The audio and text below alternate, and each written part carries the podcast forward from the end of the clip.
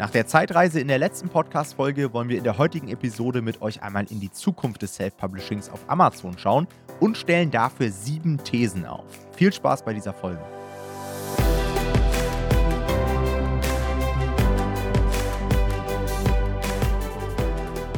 Hallo und herzlich willkommen zu einer neuen Folge des Verlagsniveau Podcast. Und in der letzten Folge haben wir uns ja bereits angeschaut, wie das Self-Publishing damals versus heute ist. Und heute soll es einmal um die Zukunft des Self-Publishings auf Amazon gehen. Wir stellen in der heutigen Folge einfach mal so ein paar Thesen auf, was wir uns so vorstellen, in welche Richtung das Ganze gehen kann. Wichtig dabei zu verstehen, das sind alles Annahmen. Es kann komplett anders kommen.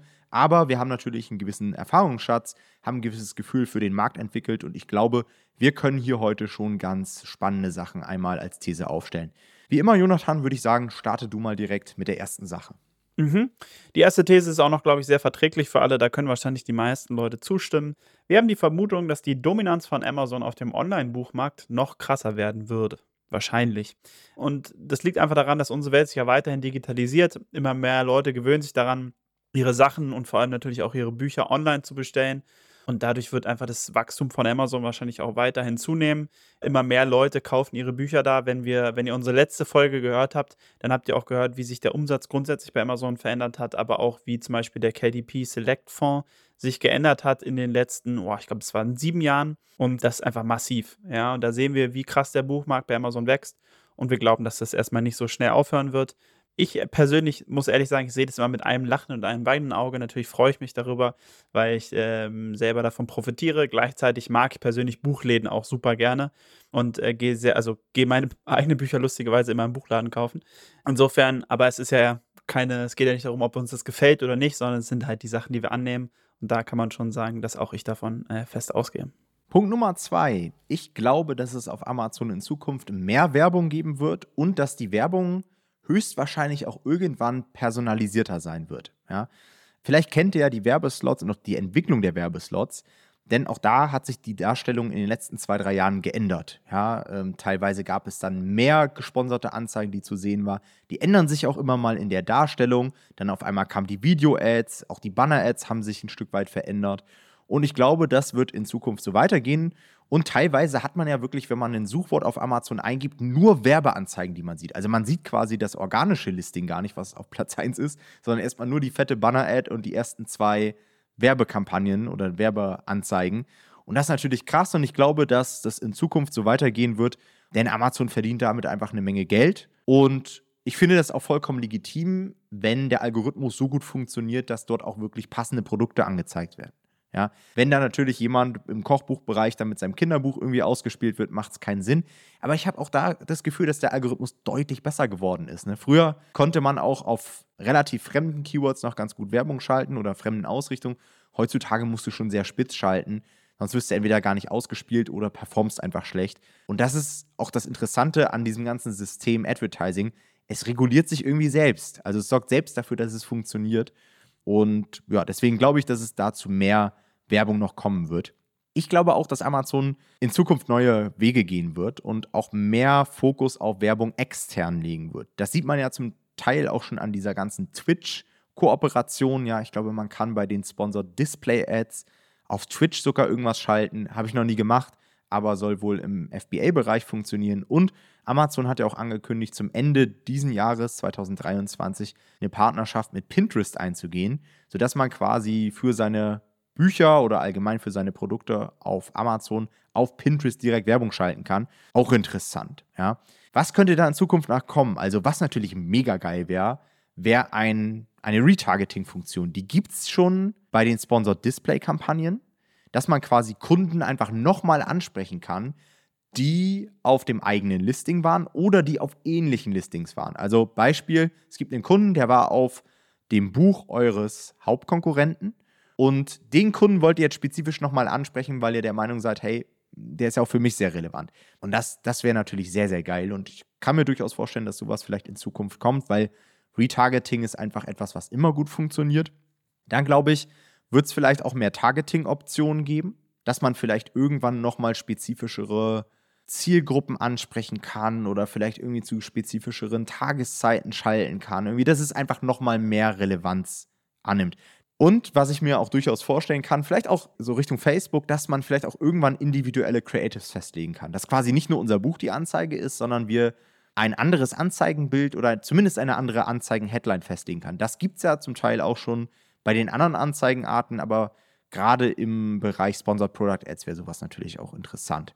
Eine Sache, die wir in der letzten Folge schon thematisiert haben, ist der Werbekostenanteil. Ja, da vermute ich, dass der Anteil in Zukunft nicht so sehr steigen wird. Ich bin der Meinung, dass auch die absoluten CPCs nicht mehr so krass steigen. Das sieht Jonathan etwas anders. Ich bin gespannt, wie das in den nächsten Jahren weitergeht. ja. Wir machen irgendwann in ein paar Jahren einfach eine Update-Folge und dann wird abgerechnet. Genau. Genau, die dritte, das dritte äh, Topic quasi, was wir haben, ist das Thema künstliche Intelligenz. Denn das wird auch in Zukunft natürlich eine riesige Rolle spielen. Man muss sich jetzt erstmal damit abfinden, egal ob man es gut oder schlecht findet. Künstliche Intelligenz ist jetzt erstmal da. Ja, also die Tools sind vorhanden und wir können eigentlich grundsätzlich erstmal sehr gespannt darauf sein, wie sie den Markt beeinflussen werden. Unsere Vermutung ist, dass es kurzfristig echt einige Leute, und das sehen wir ehrlich gesagt auch schon, ähm, dass es kurzfristig einige Leute ähm, geben wird, die damit sehr viel Geld verdienen werden, mit sehr wenig Aufwand da weder Amazon noch die Kunden aktuell darauf vorbereitet waren. Ja? Also weder Amazon hat da irgendwelche Filter aktuell eingebaut, noch die Kunden checken irgendwie, ob das AI, ja, AI ist oder nicht. Ähm, insofern gibt es da ja jetzt gerade noch so ein bisschen wie, ja, ich will jetzt nicht sagen so ein Money Glitch, weil das hört sich jetzt so positiv an. Also wir wollen da auch gar nicht irgendwie Leute jetzt krass dazu ermutigen, das aktuell zu machen, aber der, Trend ist auf jeden Fall gerade so ein bisschen da, muss man sagen. Dann wird es irgendwann darauf hingehen, wahrscheinlich aber den ersten Aufschrei geben und Amazon wird irgendwie ein Bewusstsein dafür bekommen und so vermuten wir in irgendeiner Art und Weise die Regeln verschärfen. Wie das aussieht, das ist bisher heute irgendwie noch nicht so richtig abzusehen. Das hängt auch, glaube ich, extrem davon ab, ähm, bis ein paar ähm, juristische Entscheidungen getroffen werden. Also da müssen erstmal ein paar Gerichtsentscheidungen fallen ähm, bis wir irgendwie wissen, wie das Ganze auch juristisch zu bewerten ist, das ganze Thema, weil da bewegen wir uns noch in sehr schönen Grauzonen, sodass es noch völlig unklar ist. Ja? Aber langfristig wird man sich, sich wohl damit abfinden müssen, dass Content nicht nur durch Menschen erschaffen wird, sondern dass wir in irgendeiner Art und Weise KI-Content erleben werden. Ja, ob das jetzt mit Journey Bilder sind, ob das ähm, ChatGPT oder andere KI-Tools sind für Content Creation, das werden wir wahrscheinlich sehen. Und unsere Vermutung ist deswegen, dass in den nächsten Jahren ein stärkerer Fokus der Kunden auf den Autorenprofilen liegen wird, denn da werden sie dann nach Möglichkeit eventuell sehen, ob es hier sich um KI-Werk handelt oder ob es den Autoren tatsächlich gibt. Auch hier wieder unsere Ermutigung, wenn ihr ein, ein Buch am Ende des Tages habt, was keinen echten Autoren habt, dann sind wir die Ersten, die eigentlich dazu ermutigen, grundsätzlich vielleicht kein Autorenprofil anzulegen aber zumindest sich jetzt nichts aus den Fingern zu saugen. Nicht nur aus moralischen Gründen, sondern das kann tatsächlich auch rechtliche Konsequenzen haben, wenn ihr euch da zu viel ausdenkt. Deswegen lasst es sowieso, das würden wir euch eh empfehlen. Und das wird aber in den nächsten Jahren dann auch nochmal wichtiger und auch da sollte man das dann lassen. Also wenn ihr jetzt irgendwie in drei Jahren übertrieben viel KI-Produkte erstellt, dann würden wir euch empfehlen, denkt euch jetzt nicht noch irgendwelche Autoren aus und probiert es so echt wie möglich zu machen. Es ist einfach am Ende des Tages betrügt ihr Leute und das wollen wir eigentlich immer vermeiden wollen ehrliches Business haben und deswegen auch da nochmal der Hinweis. Aber das ist unsere Einschätzung der Entwicklung so ein bisschen in dem Bereich. Ich warte ja auch immer noch auf den blauen Haken bei Autorenprofilen. Ja, das ist doch das immer eine geile Idee. Idee. oder? Ja, eigentlich schon, ja. Ich meine, alle Pseudonyme würden sofort auffliegen. Stimmt. Das, das, das wäre natürlich krass. Das ist ehrlich gesagt auch gar nicht so abwegig, weil das ist ja irgendwie was, was Leute schon kennen. Voll viele, also Instagram hat es ja jetzt auch irgendwie, es haben voll viele Plattformen ja. irgendwie und ja, eigentlich wäre eigentlich ziemlich einfach dadurch. Ne? Also es wäre natürlich ein großer Verifizierungsprozess. Ja. Aber ich meine, am Ende des Tages ist natürlich trotzdem so, dass viele Leute, also Pseudonyme müssen ja erlaubt sein und dann ist die Frage, wie viele Pseudonyme dürfte eine einzelne Person haben. Ah, es wird schon wieder schwierig, aber dann könnte man wenigstens markieren, dass ein Pseudonym ist und keine echte Person, ja, irgendwie. Ja, ich weiß nicht, ob Amazon sich damit nicht ins eigene Fleisch schneiden würde. Ja, das Weil am Ende sein, kauft keiner mehr Pseudonymbücher und dann so 50% des Marktes bricht weg. Ups. Äh, ja, mal schauen. Mal schauen. Aber auch guter Hinweis, zum Thema KI. Ähm, ich glaube auch, jetzt so Money Glitch-mäßig, das wird halt kurzfristig funktionieren und es kann einem, wenn man da jetzt nicht aufpasst, so ein bisschen, was man macht, einem in zwei, drei Jahren irgendwann auf die Füße fallen dann, weil dann werden die Regeln verschärft, die gelten dann aber auch für Bestandsprojekte. Das heißt, jetzt ist schon wichtig, dass man nicht einfach das komplette Buch von ChatGPT schreiben lässt. Jetzt ist schon wichtig, dass man überall kommerzielle Nutzungsrechte hat. Jetzt ist schon wichtig, dass man nicht alles eins zu eins so veröffentlicht. Aber das sagen wir halt auch immer, ne? Ja, vor allem ist es, also die, die Leute denken da jetzt nicht dran, weil sie jetzt denken, ja, dann wird mein Account halt geschlossen, ist mir ja jetzt egal. Ja, jetzt ist euch das egal, aber wenn ihr dann irgendwie in zwei Jahren vielleicht euch entschieden habt, dafür professionell zu arbeiten und nehmt da irgendwie 10.000 Euro im Monat mit und dann wird euer Account geschlossen, weil ihr heute irgendeinen Blödsinn gemacht habt, dann ist euch das nicht mehr so egal. Deswegen, ihr müsst das schon im Kopf haben, wenn ihr jetzt anfangt, Sachen hochzuladen, von Anfang an sauber zu arbeiten. Punkt Nummer vier. Wir glauben, dass Amazon einen Shift hinlegen wird Richtung Entertainment-Plattform. Ja? Ich vermute mal, dass Amazon in Zukunft versuchen wird, Nutzer länger auf der Plattform zu halten. Weil klar, man kann immer wieder versuchen, Neukunden zu generieren, aber gefühlt äh, nutzt jeder in Deutschland mittlerweile Amazon. Zumindest die Leute, die Amazon nutzen wollen. Also jeder kennt die Plattform, jeder, der volljährig ist, an dem wird es nicht vorbeigegangen sein. Und die Leute, die nicht auf Amazon shoppen, die machen das aus einem guten Grund, so nach dem Motto, ja. Das heißt, ich glaube, dass die Skalierung für Amazon darüber laufen wird, den Kunden stärker an die Plattform zu binden und das schaffst du natürlich, indem du viele Angebote hast. Ja, also nicht nur die Bücher dort, die du kaufen kannst, sondern andere Produkte, Streaming und so weiter. Aber vor allen Dingen auch, dass du eventuell so Social Media-artige Elemente mit einbaust. Und ich glaube, das ist etwas, was aktuell auf der Plattform noch nicht wirklich präsent ist. Ja, dass wir vielleicht irgendwann so einen Autorenfeed haben, wo man irgendwie stärker mit den Autoren interagieren kann. Zum Beispiel, wenn man auf dem US-Markt unterwegs ist, dann sieht man auch viel mehr Videos irgendwie auch in den Listings ich glaube, es gibt Videos, die. Ich bin mir ja unsicher gerade, aber irgendwie sind die Listings voller Videos und das sieht man auf dem deutschen Markt noch nicht so. Und das hat man ja auch in der Vergangenheit beobachtet. Es gibt mittlerweile in A-Plus-Detailseiten, bei den Premium-A-Plus-Detailseiten der Verlage Videooptionen. Es gibt, glaube ich, auch in den Autorenprofilen die Möglichkeit, ein Video zu posten. Ich glaube, es gibt auch bei den Rezensionen auch eine Möglichkeit, ne, mittlerweile Videos zu posten. Also man merkt schon, es geht in die Richtung.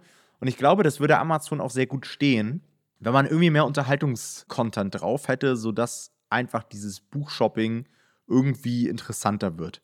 Ja, indem man zum Beispiel vielleicht auch einfach mal so eine Hörprobe mit reinpackt und so weiter. Einfach, dass man interaktiver auch auf der Plattform unterwegs ist. Genau das Wort wollte ich auch gerade sagen. Ich glaube auch, dass es in irgendeiner Art und Weise interaktiver wird, vielleicht auch in einer Art, wie wir es uns noch gar nicht vorstellen können. Und es passt ja auch zum Rest, wie Amazon sich entwickelt. Also dieser ganze Kauf, zum Beispiel in Deutschland, äh, für mich sehr relevant, deswegen fällt mir das als erstes ein, von Fußballrechten ähm, ist ja auch irgendwie ein Zeichen dafür, dass man mehr ins Entertainment rein will. Ähm, die ganzen äh, eigenen Produktionen von Amazon Prime Video, wo sie wirklich Filme und Serien produzieren, das sind ja auch alles schon Indikatoren in die Richtung. Und deswegen ist es eigentlich nur eine Frage der Zeit, bis der Büchermarkt davon auch irgendwie stärker betroffen wird, das denke ich auch. Der fünfte Punkt, den wir haben, ist ein relativ kurzer Punkt, aber für die meisten von uns wahrscheinlich einer der wichtigsten Punkte, wenn es tatsächlich so kommen würde. Wir vermuten es ein bisschen, aber es ist wahrscheinlich auch sehr viel Wunsch da drin, dass wir einfach mehr Druckoptionen bekommen werden. Ja, das wäre was, was wir, wofür wir schon lange kämpfen.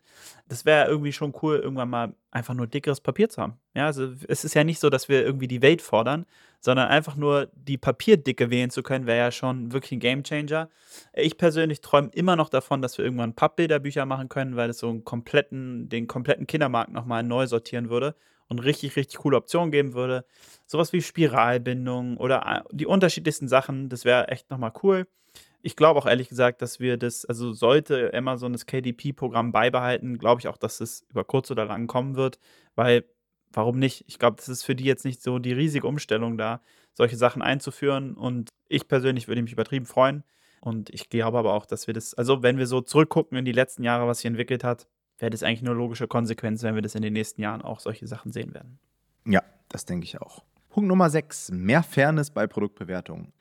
Ja, es muss sich was tun. Also ihr kennt ja die Entwicklung der Rezensionen. Es hatte sich zwischenzeitlich gebessert, jetzt hat sich gefühlt im letzten Jahr wieder verschlechtert. Es gibt mehr Fake-Rezensionen auf der Plattform und irgendwann muss von irgendeiner Seite mal was kommen. Ich glaube auch, dass der Move nicht von Amazon direkt kommen wird, sondern sie werden es halt nur als Reaktion auf etwas machen.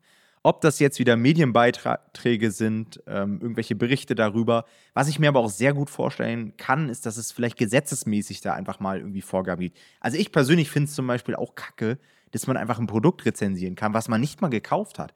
Warum gibt es überhaupt unverifizierte Bewertungen? Wie kann man eine Bewertung durchlassen, wo man weiß, der Kunde hat es auf der Plattform gar nicht gekauft? Verstehe ich nicht. Ja, na gut, da würde ich jetzt sagen, wenn ich das im Buchladen kaufe, dann kann ich es auch bei Amazon bewerten, das Buch. Und dann wäre es ja warum? okay. Naja, weil ich das Buch ja tatsächlich gelesen habe. Also ja, aber dann müsstest okay. du zu, aber da müsstest du zumindest, da müsstest du zumindest einen Nachweis erbringen, dass die das Ja. irgendwie abfragen, keine Ahnung, den, ich weiß nicht, irgendwie müsste es einen Mechanismus geben, weil jeder Also kann sagen, er hat es gelesen, weißt Ja, du? es wäre auf jeden Fall leichter, wenn sie es verbieten würden. Da würde ich dir zustimmen. Grundsätzlich haben sie es halt safe eingeführt, einfach um mehr Bewertungen auf der Plattform zu haben, weil es einfach eine Zeit lang ja auch darum ging, insgesamt, dass mehr bewertet wird. Und dann war das natürlich wahrscheinlich gar kein schlechter Move, weil man auf einen Schlag sehr viel mehr Bewertung wahrscheinlich bekommen konnte. Ja. Ja, also ich, ich finde es nicht so cool und mittlerweile, ich hatte auch gerade in dem Live-Call letztens bei uns die Diskussion mit einem Teilnehmer unseres Coaching-Programms, mittlerweile finde ich auch diese One-Click-Bewertung sehr unfair. Also man hat halt überhaupt gar keinen Ansatzpunkt, warum jemand schlecht bewertet hat. Wahrscheinlich ist es gesetzmäßig vollkommen legal und so weiter, da so eine One-Click-Bewertung zu bekommen, aber es halt wieder nicht im Sinne der Publisher, weil man ja schon gerne wissen würde, was hat einen gestört. Aber gut, ich, man merkt an dieser Entwicklung ja, Amazon möchte einfach viele Bewertungen auf der Plattform haben. Und das verstehe ich natürlich zum Teil auch. Auf der anderen Seite frage ich mich auch bis heute, warum immer noch so viele Fake-Bewertungen und offensichtliche Fake-Bewertungen durchgehen. Und das ist halt wirklich dann wieder dieses Mediending, dass es da anscheinend immer noch nicht genug Leute gibt, die das erkennen auf der Plattform von der Kundenseite und Amazon wahrscheinlich einfach Angst hat, jetzt daher da durchzugreifen, weil sie dann wieder weniger Rezensionen hätten, wieder viele Produkte, die vielleicht auch schlecht bewertet wären, sodass sie wahrscheinlich insgesamt weniger Umsatz machen würden. Und die Kunden scheint es einfach noch nicht so krass zu stören. Wir sind natürlich voll in unserer Bubble, wir haben da den totalen Blick für, wir sehen sofort, wenn jemand gefaked hat. Ja, also ich weiß nicht, also zumindest sollte man das unterbinden, dass da einfach Leute innerhalb von zwei Wochen 300 Bewertungen einkaufen. Also das ist ja wirklich nur so die Spitze des Eisbergs, das einfach verhindern und den Rest, wenn sich jetzt jemand smart anstellt und 15 Rezensionen kauft und so weiter, dann ist es halt so. Aber was halt einen ankotzt als Self-Publisher, sind halt die Leute, die massivst manipulieren. Und ich glaube, zumindest das könnte man irgendwie kappen. Ja, bestimmt. Also, das ist ja auch so ein Thema, wo man sich wirklich endlos aufreiben kann dran. Und, aber ich sehe es genauso wie du. Also, diese, diese wirklich großen Dinger, die wir jetzt auch in diesem Jahr ja wieder verstärkt gesehen haben, die sind wirklich merkwürdig. Weil da kann mir auch keiner erzählen, dass Amazon das nicht sieht und dass es technisch nicht möglich wäre, das nachzuvollziehen. Also, äh, gefühlt, dann sollen sie mich halt anstellen und dann überprüfe ich das halt händisch. Ja, also, es ist, kann mir keiner erzählen, dass das nicht geht. Ähm, das ist wirklich sehr merkwürdig, finde ich auch.